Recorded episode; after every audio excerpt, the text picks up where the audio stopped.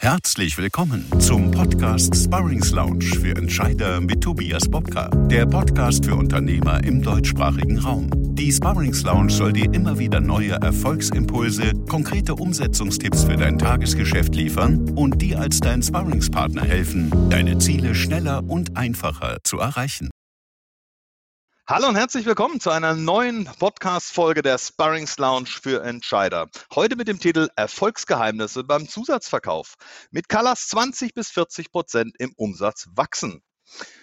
Für die heutige Folge habe ich mir natürlich wieder einen Vollprofi im Vertrieb eingeladen. Er gehört im deutschsprachigen Raum mit seiner mehrfach prämierten Carlas-Methode zu den Top-Experten für die Arbeit im eigenen Kundenbestand. Ich wertschätze ihn als Kollegen in der Zusammenarbeit natürlich seit inzwischen 13 Jahren. Gemeinsam liefern wir auch heute wieder umsetzbare Tipps für Ihr Vertriebsteam, weil wir davon überzeugt sind, dass Verkaufen von der Kunst für wenige zum Handwerk für alle werden soll. Wir liefern genau dafür die Tools. In der heutigen Folge widmen wir uns also dem Thema Umsatzwachstum mit wirksamer Methodik für jeden. Deswegen sage ich ganz herzlich willkommen, Mr. Cross and Upselling, Ralf Haug. Hallo, guten Morgen, Tobias. Schön, dass ich wieder mit dabei bin. Ich danke dir, dass du die Zeit gefunden hast. So kurz vor Weihnachten. Ich habe gehört, du Meisterkoch darfst ja noch ein wenig in der Küche stehen morgen.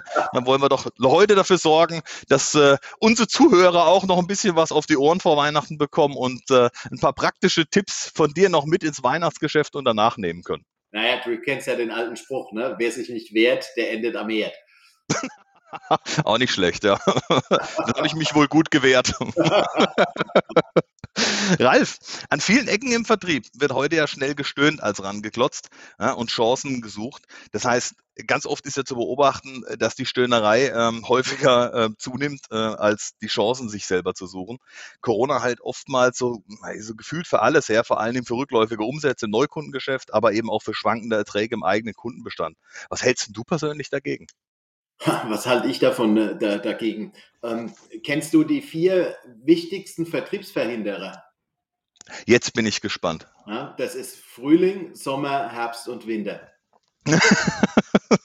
Frühsommer noch, ne? Ja. naja, jetzt könnte man sagen, ne, was redet der für ein Zeug da?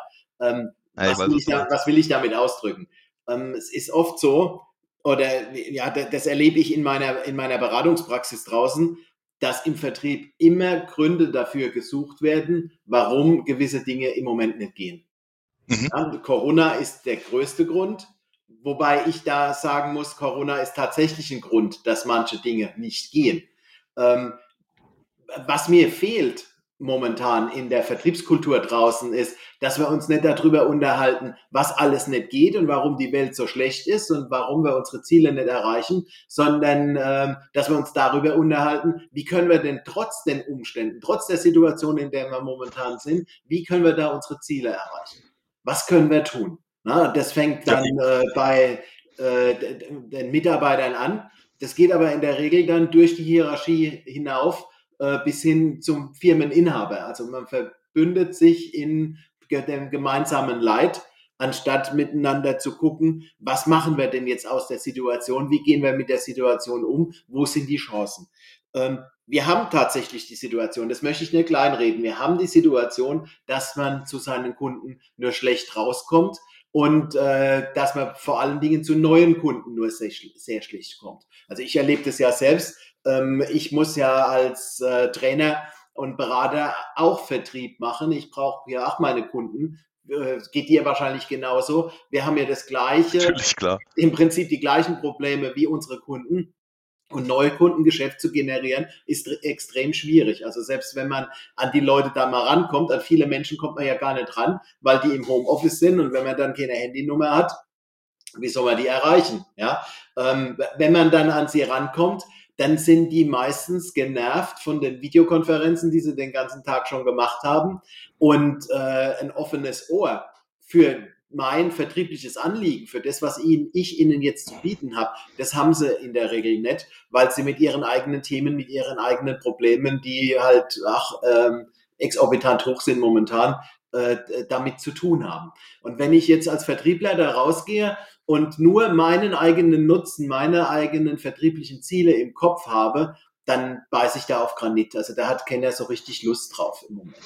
Ja, ähm, eine andere Geschichte ist es bei Bestandskunden. Also bei Bestandskunden habe ich die Chance, und da sind wir wieder beim Thema Cross- und Upselling, bei Bestandskunden habe ich die Chance, auf diese bestehende Kundenbeziehung aufzusetzen und äh, dort dann halt ähm, Möglichkeiten zu nutzen, um mehr Umsatz über den Zusatzverkauf zu generieren. Und äh, da muss man sich halt äh, eine Strategie überlegen und ähm, äh, gezielt an diese Kunden herangehen und eine Gesprächsstrategie haben, die dann auch zieht, äh, mit der man den Kunden erreicht.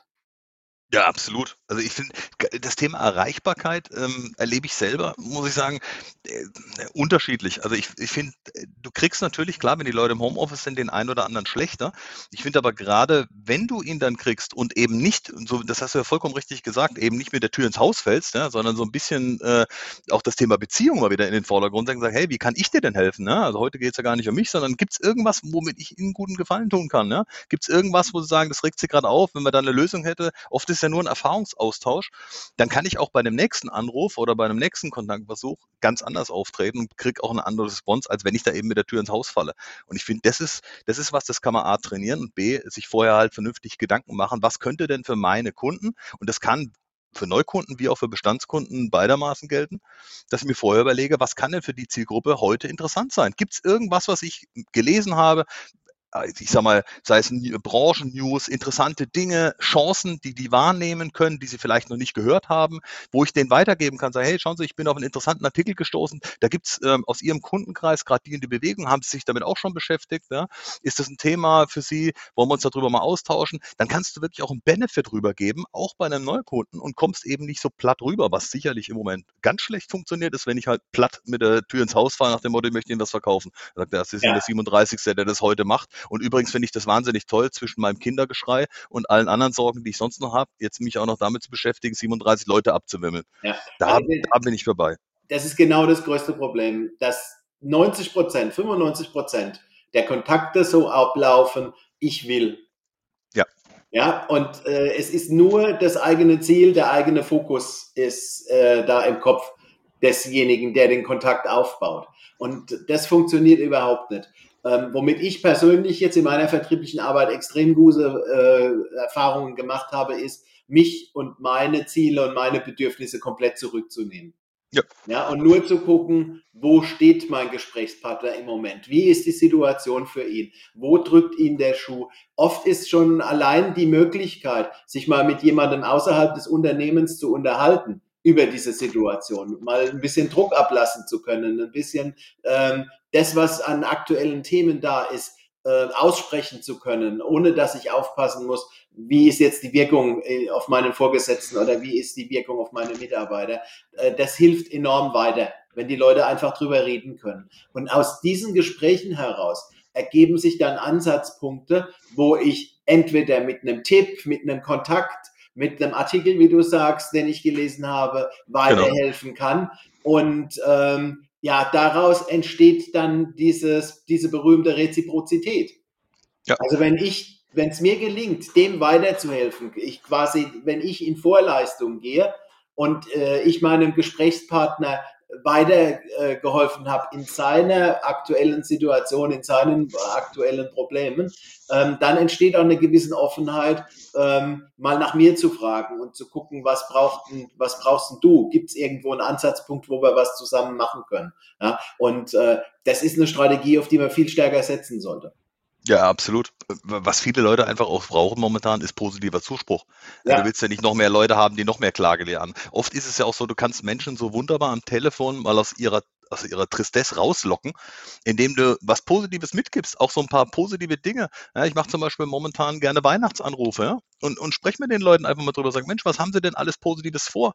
Ganz oft vergessen ja, ob das jetzt Unternehmer sind oder ob das äh, Verkaufsleiter sind, äh, wer auch immer da draußen, ja, oder eben die, die eigenen Kunden, wenn man Vertriebsaußendienst ist, einfach mal zu fragen, was haben sie denn Schönes vor über die Weihnachtsfeiertage? Mhm. Ja, was haben sie sich vorgenommen? Gab es denn dieses Jahr vielleicht Dinge, die sie erreicht haben, die ihnen besonders Freude gemacht haben, um den Leuten so einen positiven Rückblick und einen positiven Ausblick zu geben. Auch das ist ja, du sagst ja immer den ganz wichtigen Satz, die Beziehung trägt die Botschaft.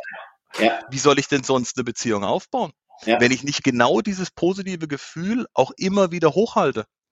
Ja, ich kriege die Beziehung ja nur, wenn ich das Positive in mir leben lasse, dass die Leute mit mir was Positives verbinden auch. Ja, völlig richtig. Also dieses, diese Beziehung, äh, die, dieses Aufbauen der Beziehung, das schafft Vertrauen. Ja. Und über dieses Vertrauen kriege ich dann eine Offenheit, dass man mir auch zuhört.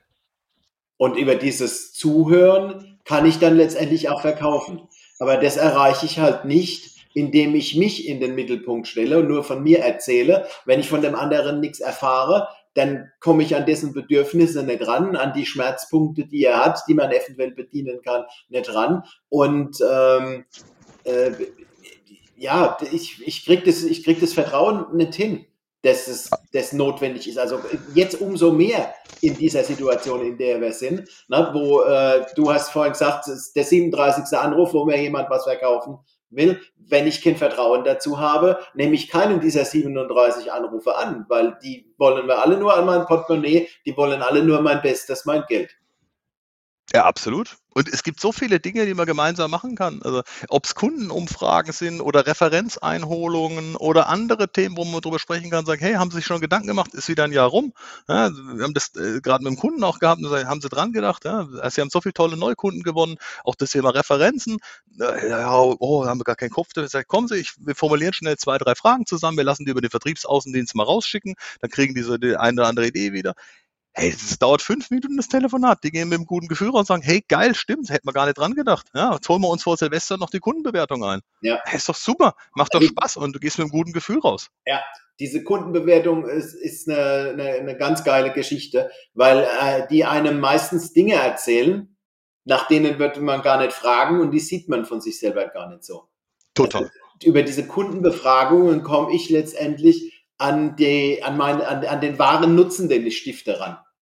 Absolut. Und das ist ja das, worum es wirklich auch geht, was du ja. in allem, ob das Cross- und Upselling ist, ja, ob das Neukundenakquise ist, das brauchst du ja immer wieder. Ja. Weil da dringst du ja zu dem durch, eigentlich, was du an wirklichem Mehrwert auch bieten kannst. Korrekt, korrekt. Ralf, du hast mit der Callas-Methode ja wirklich x-fach mittlerweile in allen Unternehmensgrößen und Branchen bewiesen, dass Umsatzsteigerungen von 20 bis 40 Prozent ohne Mehraufwand wohl bemerkt möglich sind. Ja. Du nutzt ja ganz speziell Servicefragen, also um die richtigen Zusatzverkäufe mit dem wirklich auch greifbaren Kundennutzen aufzudecken. Ja. Kannst du unseren Zuhörern mal vielleicht die wesentlichen fünf Schritte und auch das Wirkungsprinzip dahinter erklären? Ja, man muss diesen Begriff Servicefrage muss man äh, ein bisschen definieren oder muss man ein bisschen ja. erklären. Also es ist eine Wortschöpfung von mir, ähm, das eine eigene Bedeutung hat. Ähm, Grundlage ist, dass ich ähm, über die Jahre festgestellt habe, dass gerade fürs Cross- und Upselling viele Chancen in Unternehmen verschenkt werden, weil die Mitarbeiter, die den regelmäßigen Kontakt zum Kunden haben, also wenn sich ein Kunde beim Unternehmen meldet, sich nicht als Verkäufer sehen. Ne, der, der, der Vertrieb geht ja raus und der Vertrieb versucht, Dinge, Produkte, Dienstleistungen äh, zusätzlich zu verkaufen auch. Aber dann bin ich immer in einem Verkaufsgespräch wo der Kunde auf der anderen Seite auch entsprechend gewappnet ist und weiß, Achtung, wenn der kommt, dann wird es meistens teuer, das kostet Geld. Ne? Und ähm, in einer ganz anderen Situation bin ich, wenn sich mein Kunde im Unternehmen meldet, weil er irgendwas braucht. Der braucht äh, Verbrauchsmaterial, der braucht einen Service, der braucht irgendeinen Tipp oder so, ja. Und mhm. dann trifft er aber nicht auf den Vertriebsmitarbeiter, sondern er trifft auf Leute innerhalb des Unternehmens, die diese Dienstleistung, diesen Service für ihn erbringen können. Und die sehen ja. sich in der Regel nicht als Verkäufer. Ja, und da habe ich mir, äh, nachdem ich diese Erkenntnis da war, habe ich mir überlegt, was können wir denn tun, damit diese Kontakte, diese Inbound-Kontakte genutzt werden können für den Vertrieb. Und äh, die Methode, die wir entwickelt haben, die Callas Cross- und Upselling-Methode, die beruht darauf, dass wir aus einem Verkauf einen verbesserten Service machen. Ja, also mhm. die Service, Dienstleistung wollen diese Mitarbeiter ja leisten. Und wenn sie jetzt einen noch besseren Service bieten können, dann verschafft es denen ein gutes Gefühl. Und äh, dafür haben wir dieses Prinzip der Servicefragen entwickelt. Darauf bezieht sich das. Servicefragen sind Fragen, die ich in die eigentliche Bedarfsanalyse, ne, weshalb der Kunde jetzt anruft und wie ich ja. ihm weiterhelfen kann, die ich dort mit einbaue.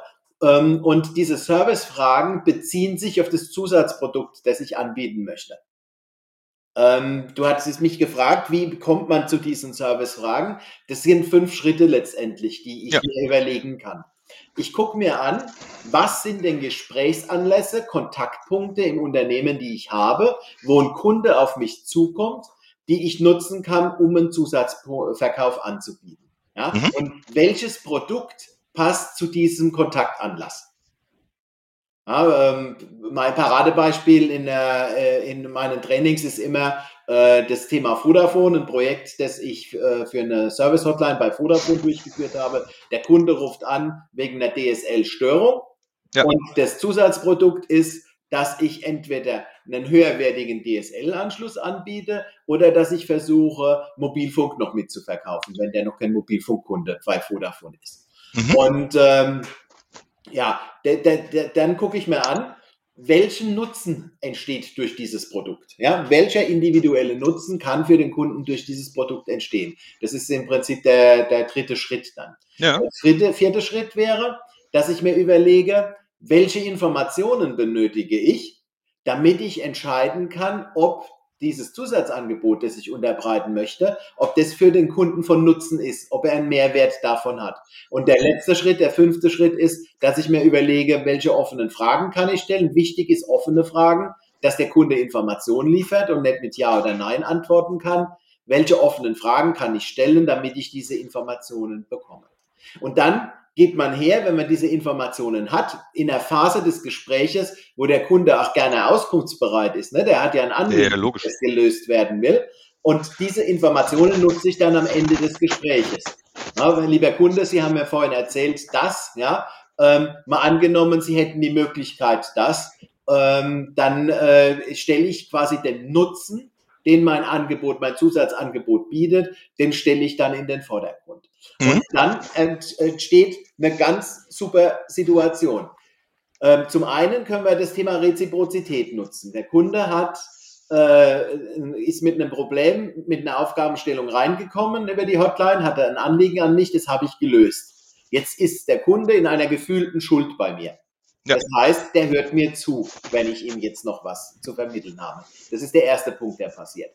Der zweite Punkt ist, ähm, wenn man das klassische Cross-Selling nimmt, also einfach am Ende des Gespräches wird noch was angeboten, dann entsteht beim Kunden meistens das Gefühl, jetzt soll mir zusätzlich noch mehr Geld aus der Tasche gezogen werden. Weil du hast ja gerade eine Entscheidung getroffen quasi für eine Investition und wirst jetzt nochmal gefragt. Ne? Das heißt, deine eigene Entscheidung wird ja quasi wieder gerüttelt.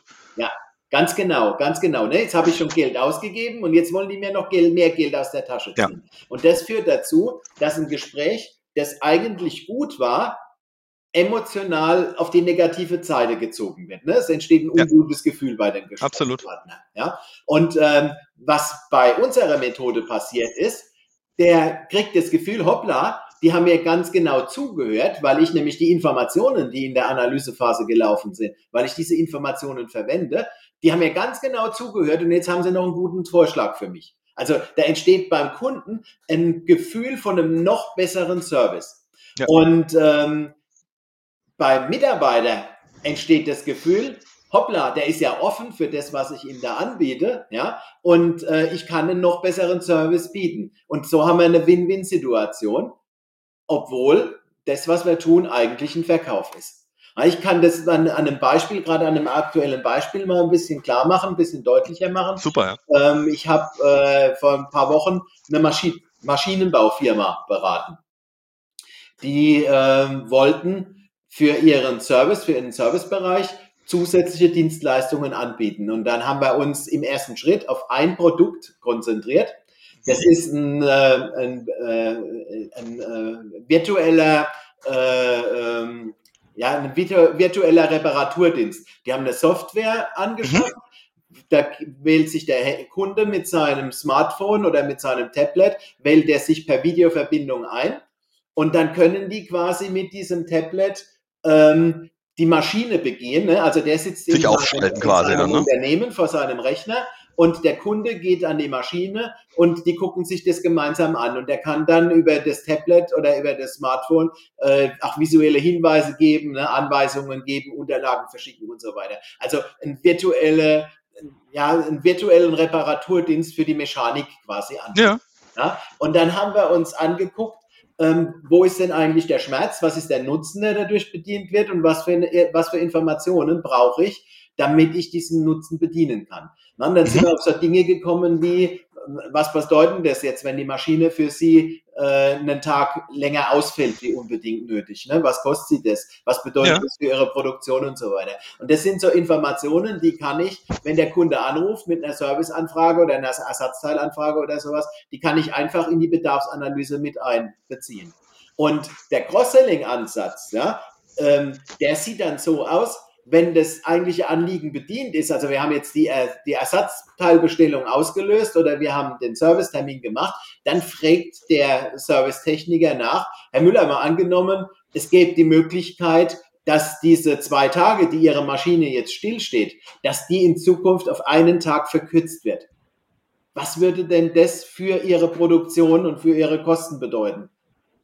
Ja, und ähm, dann kriege ich dann ja, eine Information exakt. vom Kunden. Ne? Und, äh, und dann erzähle ich erst, was für ein Produkt ich ihm anbiete. Ne? Ich ja. gehe also über einen Nutzen, ich biete einen Nutzen an und frage ihn, willst du diesen Nutzen nutzen? Ist der interessant für dich? Ja? Nachdem ich halt in der Analysephase rausgekriegt habe, der Nutzen ist vorhanden. Und dann kriege ich in aller Regel kriege ich ein Ja an der Stelle, ne, dass das für ihn interessant ist, ja. dass er das gerne haben möchte. Und dann habe ich im Prinzip schon verkauft, weil äh, der wird sich ja nicht mehr widersprechen, wenn ich ihm jetzt erzähle, wie das geht. Ja, also wir haben diesen neuen äh, virtuellen äh, Service für Sie. Da können wir innerhalb von zwei Stunden Reaktionszeit, können wir uns die Maschine gemeinsam angucken und können viele Störungen direkt beheben. Ja, dann habe ich, dann jetzt erkläre ich ihm, wie das geht und das zum Bruchteil dessen, was Sie äh, die Anreise eines Technikers kostet. Da habe ich nochmal einen zusätzlichen finanziellen Nutzen mit äh, präsentiert. Total. Und ähm, die Wahrscheinlichkeit, dass er jetzt sagt, hey, ja, das ist gut, das machen wir, die ist sehr, sehr hoch dann. Ja? Und äh, jetzt entsteht nicht das Gefühl, äh, mir soll noch was ans Au aufs Auge gedrückt werden. Vor unserem Training haben die versucht, nachdem so ein Vorfall abgewickelt war, mit dem Kunden darüber zu sprechen und zu sagen, wir können dir noch einen zusätzlichen Service verkaufen. Ja, und da entsteht das Gefühl, jetzt soll mir das Geld aus der Tasche gezogen werden. So nach dem Motto, weil ich die Not habe, wird die Not jetzt ausgenutzt. Genau, ne? das ist das Prinzip nach dem Motto, äh, wenn du auf der Autobahn stehst ja, und vier Stunden im Stau und es kommt dann einer und bietet dir für 12 Euro den Kaffee an. Ne? Ja, genau. Wo du denkst so, super, ey, vielen Dank genau, dafür. Ja, ich nehme ihn halt, weil es ist kalt. Ne? Genau. Mein Auto hat schon seit einer Stunde keinen Strom mehr und ich friere. ja, genau. Aber das sind genau die Situationen. Ne? Ja? Ich, ich habe so ein... Hm? Ja, und da entsteht einfach ein ungutes Gefühl. Und so, wie ich es jetzt gerade beschrieben habe, ähm, biete ich eine, äh, einen Zusatznutzen an, einen noch besseren Service an für die Zukunft. Und dadurch steigt die Wahrscheinlichkeit, dass er diesen Service danach kauft, dass er den annimmt. Absolut. Du hast mal ein, ein tolles Beispiel gehabt, äh, das haben wir vor, weiß ich, ein, zwei Jahren mal gehabt, das Thema mit der Tankstelle. Kannst du ja. dich noch daran erinnern? Weil das fand ich auch so eindrucksvoll, weil das einfach so, so, so plakativ ist, wie, wie viel es einfach falsch machen und wie einfach es doch wäre, wenn man es richtig macht. Ja. Ja, also die, die Tankstelle, du meinst das mit dem Kaffee nach dem Tank? Ja, ja genau, genau, weil das so eindrücklich, weil es jeder kennt. Ja, ja, das ist, also das kennt wahrscheinlich jeder aus dem eigenen äh, Erfahren du tankst für 100 Euro oder etwas mehr jetzt in der momentanen Zeit. Ja, wahrscheinlich eher mehr. Und hast schon richtig Geld äh, auf den Tisch gelegt und dann bietet dir der noch eine Wagenwäsche an. Wollen sie nicht noch ihr Auto waschen lassen, ne? Und du hast eh schon eilig. Also das, das ist dann eine richtige, eine richtige Belästigung. Oder ähm, äh, du, du kriegst dann einen Kaffee und eine Brezel oder so irgendwas noch angeboten, ne? Ganz platt ja. am Ende des Gespräches. Ja? Ähm, ich habe dann immer den Vorschlag gemacht, frag den doch, wenn er reinkommt, oh, Sie haben voll getankt, haben Sie noch was Größeres vor heute? Ja, wenn der Kunde mhm. dann sagt, ähm, naja, ich habe jetzt noch 300 Kilometer vor mir oder so, ne? Und dann kann ich ihn fragen, oh, wie wäre es denn für die lange Strecke, wenn Sie noch einen Kaffee mitnehmen, ne? Ähm, ja. Oder, oder, oder was zu trinken mitnehmen auf, auf die Strecke. Ja, dann wird das als Service empfunden. Wenn ich diese gleiche Frage einem Kunden stelle, der jetzt noch dreieinhalb Kilometer hat, bis er zu Hause ist, ne, der empfindet es als Belästigung. Äh, total. Wir hatten auch so ein, so ein, tolles Beispiel noch mit der Post. Kannst du das noch mal ganz kurz erzählen? Weil das ist ja auch so, so, ein, so ein, Thema, gerade bei der Post, wo der ein oder andere ja auch mal in der Schlange steht, äh, ja. wie da sowas aussehen kann zum Beispiel. Ja, also das ist auch, äh, nennt sich bei der Post auch Servicefrage. Ne? Die ja. sind auf die Servicefrage geschult worden. Ähm, bei der Post hat man sich überlegt, was können wir denn tun, um für die äh, Filialen und, und, im Endeffekt dann natürlich auch für die Post, um, die, um den Ertrag zu steigern. Ja, weil da kommt der Kunde, da gibt es ja kein Verkaufsgespräch, kein großartiges in dem Sinne. Der kommt, hat eine Sendung in der Hand und die will er verschicken. Und äh, bevor wir dieses Projekt gemacht haben, war die, äh, die Regel so, dass die Leute, äh, nee, nicht die Regel, sondern es war in der Regel so, um es richtig zu formulieren, dass die Leute, die da hinter der Posttheke standen, für den Kunden versucht haben, nicht die am sinnvollste Versandart zu wählen, wo der größte Nutzen für den Kunden entsteht, sondern die am billigsten, äh, die billigste Versandart zu wählen. Ja. Ja, wenn du mit einem kleinen Päckchen dorthin gekommen bist, dann hat er immer seine Schablone rausgeholt und hat gemessen, ist das von der Größe her, passt das für ein Päckchen und hat es gewogen, ist das leicht genug für ein Päckchen und dann konnte er, hat er gesagt, ja, jetzt können wir Absolut. noch ein Päckchen verschicken, na, kostet so und so viel. Und da traten dann aber immer Reklamationen auch auf, weil du kennst die Situation vielleicht. Nicht versichert, gar nichts. Ne? Genau, ne? du schickst was eBay, ja, und dann gibt's ja so Schlaumeier, die dann, wenn sie ein Päckchen bekommen, einfach bei eBay reklamieren, die Sendung ist bei mir nie angekommen. Und was machst du jetzt als Versender? Du hast ein Riesenproblem, weil du hast keinen Nachweis darüber, dass du es verschickt hast. Ja? Oder du äh, bringst einen, äh, einen Brief auf die Post, da ist eine Kündigung drin für eine Versicherung oder für einen Mietvertrag oder so irgendwas. Ja? Eigentlich brauchst du einen Nachweis, dass du das zeitgerecht abgegeben hast und verschickt hast. Und beim Empfänger ist nie was angekommen. Ne? Denn das hat in den Postfilialen oft zu Riesenärger geführt dann. Und da haben wir uns überlegt, wie können wir dem Kunden einen noch besseren Service anbieten? Und dabei ist die Servicefrage entstanden. Und die Servicefrage, und die kennen wahrscheinlich auch viele der Zuhörer dann, die lautet, ist es eilig oder brauchen Sie einen Nachweis? Also das ist eine kleine Frage, die dauert entweder 10 Sekunden. Ja, genau, entweder oder. Also nicht ja oder nein, sondern entweder genau. oder. Das ist auch ein Trick bei der ganzen Geschichte, ne, dass wir das Gehirn nicht mit der Entscheidung beauftragen, ja oder nein, sondern willst, brauchst du die eine Möglichkeit oder die eine, die andere Möglichkeit über eine Alternativfrage. Und das, was dann passiert ist, ist es eilig, dann schickst du es per Express, ja, ähm, brauchen sie einen Nachweis, schickst es als Paket oder schickst es als Einschreiben und dann hast du einen Nachweis. Das ja. führt dazu, dass für die Filialen entsprechend mehr Ertrag entsteht. Und das führt dazu diese Frage, dass der Kunde nochmal drüber nachdenkt, ist ein Nachweis oder, äh, oder eine zeitliche äh, Komponente, ist die wichtig für diese Sendung? Und äh, so entsteht durch diese Servicefrage ein zusätzlicher, ein verbesserter Service für den Kunden. Die Entscheidung liegt natürlich beim Kunden. Es wird ihm ja nichts aufs Auge gedrückt oder ähm, er wird ja nicht äh, gezwungen, jetzt eine höherwertige Sendung zu nehmen. Aber über diese Servicefrage bringe ich ihn nochmal zum Nachdenken, wäre das sinnvoll? Und klar sagen die meisten Menschen dann, nee, nee, brauche ich nicht, ist nicht notwendig. Aber jeder siebte, achte, neunte, der verschickt es dann doch in einer höherwertigen Art und Weise, um diese Sicherheit zu haben. Und bei der Post hat es einen äh, Mehrertrag im letzten Jahr gebracht, in einem äh, ja, mittleren bis oberen Bereich, äh, zweistelligen Millionenbereich. Also ja. eine, eine, eine, signifikante äh, Umsatzsteigerung, Ertragssteigerung für die Post und vor allen Dingen auch für die Filialen. Und das meine ich genau, weil das Prinzip kannst du ja übersetzen auf so ziemlich alles. Ne? Also ja. die meisten Unternehmen da draußen verschicken ja auch was. Ja, ja. Und genau da kann ich genauso den Kunden fragen, warum soll der Innendienst nicht in gleicher Art und Weise vorgehen, wenn Aufträge angenommen werden, dass ich genau dieselben Fragen stelle. Deswegen äh, war es mir auch so wichtig, diese Beispiele nochmal zu bringen, damit die Menschen draußen, die uns jetzt zuhören, eine Idee davon bekommen, wie kann ich diese Dinge auch wunderbar in meinen eigenen Arbeitsalltag übersetzen. Ja. Weil uns trifft es doch in ganz vielen Stellen genauso. Warum dann nicht genau abgewandelte Dienstleistungen auch anbieten? Ja. Ja. Diese Chance hat ja jeder. Man muss sie einfach nur zugreifen. Genau, ist vollkommen richtig. Also, dass ich mehr, ich habe ja vorhin die fünf Schritte erklärt. Ja. ja. Ich nehme den Anrufanlass. Weshalb meldet sich der Kunde bei mir? Was könnte ein geeignetes Zusatzprodukt sein? Und äh, da spielt es dann keine Rolle, ob ich dieses Produkt heute schon habe oder dieses Produkt, diese Dienstleistung vielleicht extra deshalb entwickle, dafür entwickle. Ja, also auch das haben wir schon häufig gemacht bei Unternehmen, dass wir neue Produkte, neue Dienstleistungen entwickelt haben, die dann einen signifikanten Mehrumsatz geliefert haben, weil sie dort angeboten wurden.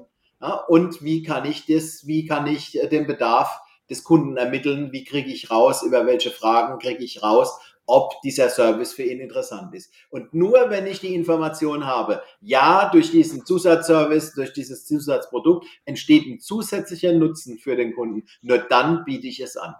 Und dann kriege ich diesen positiven Effekt, dass der Kunde das Gefühl hat, hey, die bieten mir einen geilen Service an, die sind ja noch viel besser geworden, wie sie in der Vergangenheit schon waren und ich mache damit noch mehr Umsatz und Ertrag. Und deswegen ist das Thema so wichtig. Deswegen haben wir es auch direkt vor Weihnachten gemacht, um ja. genau allen die Chance zu geben, in 2022 es richtig zu machen, ja. um die Chance mal wahrzunehmen. Weil wir sehen ja immer wieder, und deswegen stehe ich auch so hinter der Callas-Philosophie, das, das ist genau das Thema, was 22 den totalen Unterschied machen kann. Man muss es einfach nur mal zulassen und drauf hören und genau. einfach mal ausprobieren und den Effekt ja. mal erleben. Man, man muss es machen, man muss es tun. Und Absolut. muss es vom, äh, von der Führung her auch vorleben. Definitiv. Also wir haben, vorhin, wir haben vorhin ja. ja darüber gesprochen, dass der Mitarbeiter, äh, also dass es ein falscher Weg ist, als Vertriebsmitarbeiter äh, die Kunden anzurufen und nur die eigenen Belange zu betrachten. Ja? Mhm. Ähm, meistens können die Leute gar nichts dazu, weil sie kriegen genau das von ihren Führungskräften vorgelebt. Die. Führungskraft geht nicht her und sagt, hey, wie geht's dir? Was beschäftigt dich aktuell momentan? Wie gehst du denn mit der Corona-Situation um? Ne? Wie löst du das in deinem Vertrieb? Wo kannst du Unterstützung gebrauchen in deiner Vertriebsarbeit? Sondern die Führungskraft geht sehr häufig her und sagt, du, äh, du hast 80 Prozent Umsatzeinbruch, jetzt mach mal endlich was. Ne? Jetzt mach mal, wann, wann telefonierst du, wann machst du Kundenkontakte und so weiter. Ne? Die üben Druck aus und diesen Druck geben die Mitarbeiter dann an die Kunden weiter und das ist absolut kontraproduktiv. Ja, weil es auch nicht empathisch ist. Ja. Das ist ja genau das, wenn ich Empathie verlange von meinem Mitarbeiter im Außendienst oder im Innendienst, ja, wo auch immer im Vertrieb zu tun hat, ja. dann kann ich ja, dann muss ich das auch irgendwo vorleben. Ich kann Richtig. ja nicht was verlangen, was er selber nie erlebt. Und Empathie ja. heißt halt in dem Moment, ich fühle mich in den Menschen rein. Ich denke aus seiner Brille heraus, aus seiner Sichtweise heraus, ich fühle wie er im besten oder sie im besten Fall. Das heißt aber auch als Führungskraft sollte ich das genauso tun, weil nur dann versteht mein Mitarbeiter oder meine Mitarbeiterin ja, was, was da tatsächlich verlangt wird. Ja nämlich sich genau. in die Kunden einzufühlen. Ne? Also das, deswegen tolle Beispiele auf jeden Fall. Ich würde eine Sache. Sagt dir Sam Walton ja. was? Nochmal? Ich habe es gerade. Sagt dir Sam Walton was? Ja, aber bring mal, erzähl mal, ich weiß, was du meinst. Also das ist nicht der von Gute Nacht John Boy, ne, bei den Walton aus unserer Jugend, sondern Sam Walton ist der Gründer der größten Supermarktkette der USA von Walmart. Ja, daher kennt man ihn auch. Ja, genau. Und der Sam Walton hat mal gesagt, es dauert keine 14 Tage, dann behandeln Mitarbeiter ihre Kunden so, wie sie von ihren Vorgesetzten behandelt werden. Ja. Ja, und Absolut. das spiegelt für mich, dieses Zitat, Zitat spiegelt für mich diese Vorbildrolle, die ich als Führungskraft habe, ganz toll wider. Ähm, man kann das aus der Lernpsychologie auch raus äh, begründen, weil äh, Erwachsene lernen anders wie, äh, wie Kinder oder Jugendliche lernen. Natürlich. Und äh, wir lernen ganz, ganz stark durch Nachahmen. Ne? Also das sogenannte beiläufige Lernen. Nicht, dass ich mich aktiv mit einem Thema beschäftige und dieses Thema dann äh, umsetze. Das ist ja mehr das, was in der Schule passiert, sondern dass ich mich an Menschen, äh, also zum Beispiel an Vorgesetzten orientiere und mir abgucke, wie ist deren Verhalten, wie gehen die damit um. Und wenn ich jetzt halt einen Vorgesetzten habe, der den Hochdruckverkauf da äh, präferiert und der Druck auf mich ausübt, dann muss das ja eine adäquate Methode sein, weil ne, der, der ist mein Vorgesetzter, der äh, hat Erfolg damit oder hatte Erfolg damit in der Vergangenheit, dann orientiere ich mich daran und dann gehe ich mit meinen Kunden genauso um. Und so kann ich als äh, Führungskraft, kann ich über mein eigenes Verhalten über das Erleben, das ich meinen Mitarbeitern äh, verschaffe vom, von dem Thema Führung, kann ich deren Verhalten beim Kunden danach beeinflussen. Äh, absolut. Was äh, nochmal spannend wäre, erzählt doch nochmal ganz kurz so ein bisschen um diese, um das Callas Erfolgsgeheimnis herum.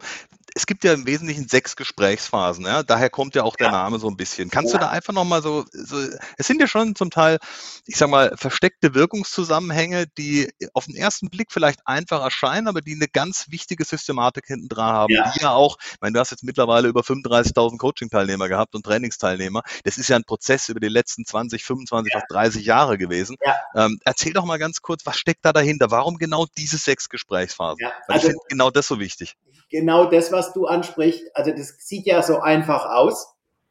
Ähm, das ist genau das, was die Arbeit gemacht hat. Und das ist ja. dann auch das, was die Effizienz und die Wirkung des Ganzen ausmacht. CALAS ist ein Akronym und diese sechs Buchstaben stehen für sechs Gesprächsphasen. Und zwar sechs universelle Gesprächsphasen. Die kannst du auf jedes Gespräch äh, in der zwischenmenschlichen Kommunikation drüberlegen. Das mhm. K steht für Kontaktphase. Äh, du hattest den Spruch vorhin schon mal gebracht, die Beziehung trägt die Botschaft. Also ohne, dass genau. ich eine Beziehung zu meinem Gesprächspartner aufgebaut habe, vertraut der mir nicht, vertraut der dessen, was ich erzähle, nicht. Und äh, da kann ich mit dem Mund franzlich reden. Ich werde nichts erreichen. Deswegen ist diese Kontaktphase sehr, sehr wichtig. Also den Gesprächspartner emotional dort abholen, wo er ist ähm, Empathie zeigen, ja, und eine gute Verbindung herstellen, also den sogenannten Rapport, wie wir in der Verkaufsstrategie ja, genau. sagen. Das A, das erste, steht dann für Analysephase. Ja, also du, du, hast zwei Komponenten, um ein erfolgreiches Gespräch zu führen. Das ist einmal diese, dieser Kontaktaufbau und zum Zweiten zu gucken, wo steht mein Gesprächspartner zu dem Thema, um das es jetzt gerade geht. Ja, in der äh, Verkaufspsychologie gibt es so ein Bild, äh, das nennt sich die innere Landkarte. Und die innere Landkarte ist letztendlich nichts anderes wie die Summe der Erfahrungen, die wir gemacht haben. Ja? Und äh, der, der, der Lehrsatz, der dahinter steht, heißt, es gibt kein, äh, Menschen machen sich ein Bild äh, aufgrund der, ihrer inneren Landkarte von der Situation und nicht aufgrund von objektiven Tatsachen. Absolut. Also es gibt, gibt eigentlich keine Realität, keine objektive Realität sondern ich gehe immer her, wenn ich irgendwas erfahre, wenn ich irgendwas erlebe und gucke mir an, was habe ich für Erfahrungen dazu schon gemacht in der Vergangenheit. Und dann bewerte ich das, was jetzt gerade passiert, vor dem Hintergrund dieser Erfahrungen. Ja? Also wenn ich ja. zu einem gewissen Thema positive Erfahrungen in der Vergangenheit gemacht habe, dann stehe ich positiv dazu, wenn jemand mit dem Thema auf mich zukommt. Habe ich negative Erfahrungen dazu gemacht, habe ich halt eine negative Einstellung dazu. Und wenn ich diese innere Landkarte nicht kenne zu dem Thema, das ich mit meinem Gesprächspartner jetzt besprechen möchte, dann kann ich meine Argumentation daraufhin nicht anpassen. Kenne ich seine Position, seine innere Landkarte dazu? Dann kann ich meine Nutzenformulierungen, ne, meine Art und Weise, wie ich die Dinge darstelle, an seinen Erfahrungshorizont anpassen und erreiche ihn damit besser. Ja? Und deswegen legen wir in der Analysephase so viel Wert darauf, dass wir entsprechende Bedarfsfragen stellen, ne, dass ich so ein Set habe an äh, Fragen, die ich, äh, über die ich die Informationen, die ich brauche, um mein Produkt, meine Dienstleistung an den Mann zu bringen, um äh, diese Informationen zu bekommen. Das zweite. A steht dann für die Akzeptanzphase 1.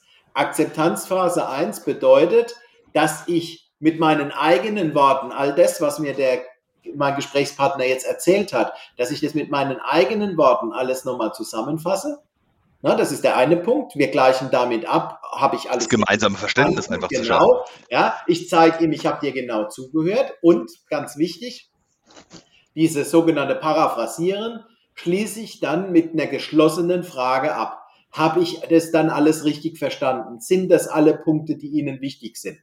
Oder gibt es darüber hinaus noch irgendwas, was ich vielleicht noch nicht bedacht habe oder wo Sie sagen, oh, da fällt mir doch noch was ein? Ja, wobei den zweiten Teil der Frage stelle ich nicht. Also wenn er, er sagt mhm. dann ein Ja oder Nein. Ich will an mhm. der Stelle ganz bewusst ein Ja oder ein Nein provozieren. Ja. Wenn es ein Nein gibt, dann äh, mache ich genau das, was du gerade eben beschrieben ja, hast. Genau. Ich gehe nochmal zurück in die Analysephase und wenn ich ein Ja bekomme, dann habe ich einen ganz, ganz wichtigen Schritt zum Verkauf getan, weil das ja. ist dieses erste Jahr. Er hat Ja gesagt zu seinem Bedarf. Und das hat jetzt nichts damit zu tun mit den platten Ja-Straßen, wie man die in den 80ern und in den 90ern im Vertrieb aufgebaut hat. Ne? So nach dem Motto, ja. bringst du den Kunden fünfmal dazu, Ja zu sagen, dann unterschreibt er den Vertrag. Das hat einen ganz anderen Hintergrund. Ähm, es gibt ein ganz tolles Buch, Psychologie des Überzeugens von Professor Cialdini. Und mhm. da beschreibt er sieben Prinzipien, Wirkprinzipien, psychologische Wirkprinzipien, die wir im Vertrieb nutzen können. Und eines dieser Prinzipien nennt sich Commitment und Konsistenz. Und ja, genau dieses absolut. Prinzip nutzen wir an der Stelle. Commitment und Konsistenz bedeutet, dass wenn ich als äh, Mensch irgendwann mal eine Entscheidung getroffen habe, dass ich dann bei dieser Entscheidung erstmal bleibe. Das hat äh, Hintergründe in der Evolutionsbiologie. Ähm, das Gehirn möchte einfach Energie sparen. Das können wir vielleicht mal in einer anderen, ja, ja, absolut, in einem anderen Podcast äh, genauer drüber reden. Ne? Also wenn ich beide eine Entscheidung getroffen habe, dann bleibe ich erstmal dabei. Und das nützen wir hier aus, nämlich der hat Ja gesagt zu seinem Bedarf. Und jetzt mache ich in der Lösungsphase, also wenn ich mein Angebot unterbreite, gehe ich her und kombiniere diesen Bedarf mit meinem Produkt. Ja, mhm. die, die meisten Vertriebler gehen her und stellen ihr Produkt vor mit Merkmalen und allgemeinen Vorteilen. Ja, ja. Aber was sie nicht machen ist, sie verbinden das Produkt nicht mit der Situation und den Bedürfnissen ihres Kunden. Ne? Warum machen sie das nicht? Weil sie in der Regel diese nicht gefragt haben. Nicht gefragt haben, genau. Die haben diese Informationen nicht abgeholt. Ja? Und wenn ich das jetzt mache, wenn ich mein Produkt mit seinen Merkmalen und mit seinen Vorteilen, mit dem persönlichen Bedarf meines Gesprächspartners verbinde, dann entsteht ein individueller Nutzen. Und zu diesem individuellen Nutzen kann er nicht mehr Nein sagen. Weil er hat ja vorher gesagt, ne, Commitment und Konsistenz, er hat ja. vorher gesagt, dass das für ihn der wichtige Bedarf ist. Und wenn ich ihm jetzt zeige, wie er diesen Bedarf bedient mit meinem Produkt, dann ist die Wahrscheinlichkeit, dass er zu dieser Lösung, zu diesem Angebot auch Ja sagt, sehr, sehr hoch. Und das ja. sind wir genau bei dem Thema, was du vorhin auch gesagt hast, die Beziehung, die Botschaft. Hier genau. baue ich eine Beziehung auf. Genau. Warum? Thema Konsistenz. Richtig. Ich werde mir ja immer sicherer in meiner eigenen Entscheidung ja. als Käufer. Und ja. in dem Moment bekomme ich auch ein gutes Gefühl und dadurch eine gute Beziehung zu dir als Verkäufer, genau. logischerweise. Ganz genau. Und dann passiert was ganz Seltsames in der Akzeptanzphase 2. Da gibt es oft noch Fragen. Also wo dem Kunden, dem Gesprächspartner das ein oder andere noch nicht ganz klar ist. Aber was es kaum noch gibt, sind Einwände. Also das ist immer so ein Schlüsselerlebnis in den Trainings. Wir sammeln dann Einwände, also die Einwände, die äh, die Leute aus der Vergangenheit kennen. Genau. Und meistens, wenn dann die Einwandbehandlung äh, äh, erarbeitet wird in der Gruppenarbeit, dann kommen die meisten darauf, ah, der Einwand kann ja eigentlich gar nicht mehr auftreten. Ah, der Einwand ja. kann eigentlich auch nicht mehr auftreten. Warum? Weil ich mir die Informationen vorher geholt habe. Ja, also ich habe das bei, einer, ähm, ich habe vor ein paar Wochen ein Training gemacht für einen äh, Hersteller von Gewürzen und Metzgerei Zusatzstoffen, ja. ne? also so um Wurst zu machen. Und dann kamen die mit so Einwänden wie, ja, dieses Produkt äh, äh, bieten wir nicht an, mir fehlt die Technik dazu, ja, oder unsere Kunden wollen das nicht. Ja, diese Einwände können gar nicht kommen, wenn ich das richtige Angebot mache. Und das richtige Angebot mache ich, wenn ich vorher erfahren habe, was denn seine Schwerpunkte sind, wie er technisch ausgestattet ist, Absolut. was die Vorlieben seiner Kunden sind. Also das ist, du hattest gesagt, die Sachen sind miteinander verzahnt und das ist ein super Beispiel dafür. Und dann haben wir das S, das, der letzte Schritt, die Schlussphase, da mache ich einfach den Sack zu, dass ich mit einem verbindlichen, mit einer verbindlichen Vereinbarung aus dem Gespräch rausgehe. Und ach, das ist jetzt wieder, wenn ich diesen Prozess durchlaufen habe, ist diese Schlussphase, diese Abschlusstechnik im Endeffekt gar kein Problem mehr. Ähm, Abschlussschwäche entsteht aus meiner Erfahrung heraus aus Mangel der Information. Na, der normale Prozess, also wenn man so Otto 0815 äh, Vertriebler sich anguckt, der geht hin, der fängt an von sich zu erzählen, der äh, erzählt, was er für tolle Produkte hat, der macht ein Angebot und dann hofft er darauf, dass der Kunde sagt, das ist interessant für uns. Er traut sich aber nicht danach zu fragen, weil er nicht weiß, ob das, was er anbietet, für den Kunden wirklich von Interesse ist. Und Weil er ja auch das eigene Interesse gar nicht dahinter hat. Richtig. Das ist ja das, was immer, ja. was, was ganz offensichtlich wird. Habe ich ein echtes Interesse an meinem Kunden, dann habe ich auch selber die Motivation herauszufinden, was, was steckt da dahinter, was treibt den gerade um und wo kann ich den absoluten Spitzenpunkt setzen, damit ich eben nicht über den Preis beim nächsten Mal schon wieder draußen bin. Ganz genau. Und dann stelle ich auch keine Abschlussfrage. Weil eine Abschlussfrage stelle ich ja eigentlich nur dann gerne, wenn ich weiß, der sagt ja.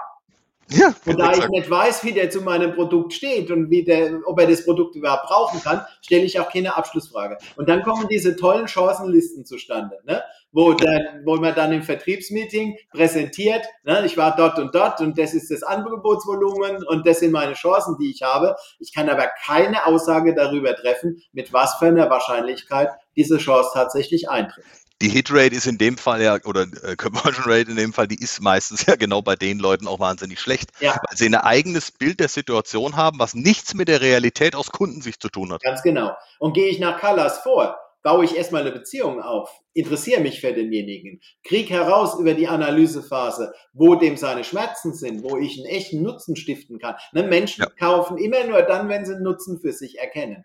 Und ja. äh, bietet dann in der Lösungsphase das entsprechende Produkt oder die entsprechende Dienstleistung mit dem entsprechenden Nutzen an, dann kann ich auch sehr schön danach fragen, was halten Sie denn davon? Wie passt es für Sie? Dann muss ich keine Angst mehr haben davor, eine Abschlussfrage zu stellen, ja, dass da Nein kommt, weil ich weiß ja, dass ich ihm das angeboten habe, was er braucht. Und dann ist das Thema Abschlussschwäche äh, auf einmal weg. Ja, also das ist in 99 Prozent der Fälle, wenn ein Unternehmer auf mich zukommt und sagt, hey, meine Leute sind abschlussschwach, äh, mach mit denen mal ein Training zum, zur Abschlusstechnik, dann ja. landen wir am Ende dabei, äh, dass wir Fragetechnik äh, trainieren für die Analysephase, dass wir uns überlegen, wie kann eine Bedarfsanalyse genau aussehen, was muss in der Analysephase alles an Informationen fließen und dann ist das Thema Abschluss gar kein Thema mehr. Ja, absolut. Das merkt man ja schon daran, wenn man sich Angebote manchmal anguckt. Man sagt, wieso habt ihr jetzt zehn Alternativen drin? Ja. Kann ja nicht sein, so viele Chancen, also so viele unterschiedliche Varianten kann der Kunde gar nicht wollen. Dann habt ihr doch gar nicht nachgefragt, was der Kunde tatsächlich will. Ihr bietet ihm alles an und mit der Verwirrung lasst ihr dann den Kunden allein. Ja. Und wundert ja. euch dann, dass er aus der Verwirrung heraus sagt, da habe ich ein ungutes Gefühl, ja. das lasse ich mal lieber und nehme jemanden, der auf den Punkt genau das bringt, was ich verlangt genau. habe. Ich packe den ganzen Bauchladen aus ja. Ne, und hoffe, in, in, der Hoffnung, dass irgendwas dabei ist, wo der Kunde drauf anspringt. Anstatt mal rauszukriegen, mal nachzufragen, was, äh, wo ist denn der wirkliche Bedarf des Kunden.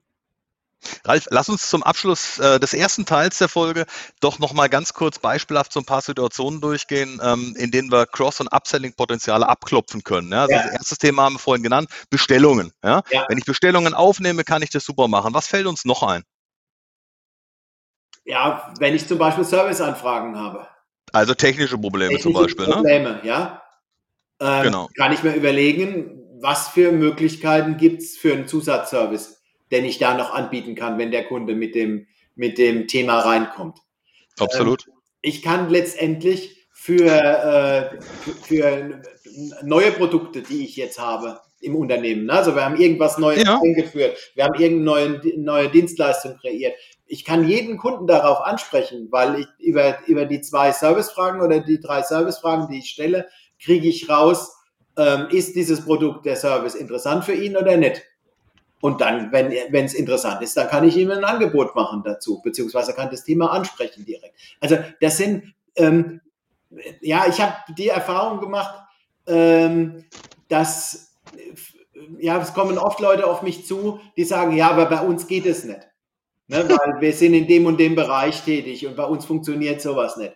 Geht immer. Ich habe noch nie den Fall gehabt, dass nicht nach einer halben, dreiviertel Stunde, nachdem wir uns ein bisschen unterhalten haben, dass wir nicht einen Ansatzpunkt gefunden haben, wo wir zum Thema Zusatzverkauf da irgendwas Intelligentes hätten tun können.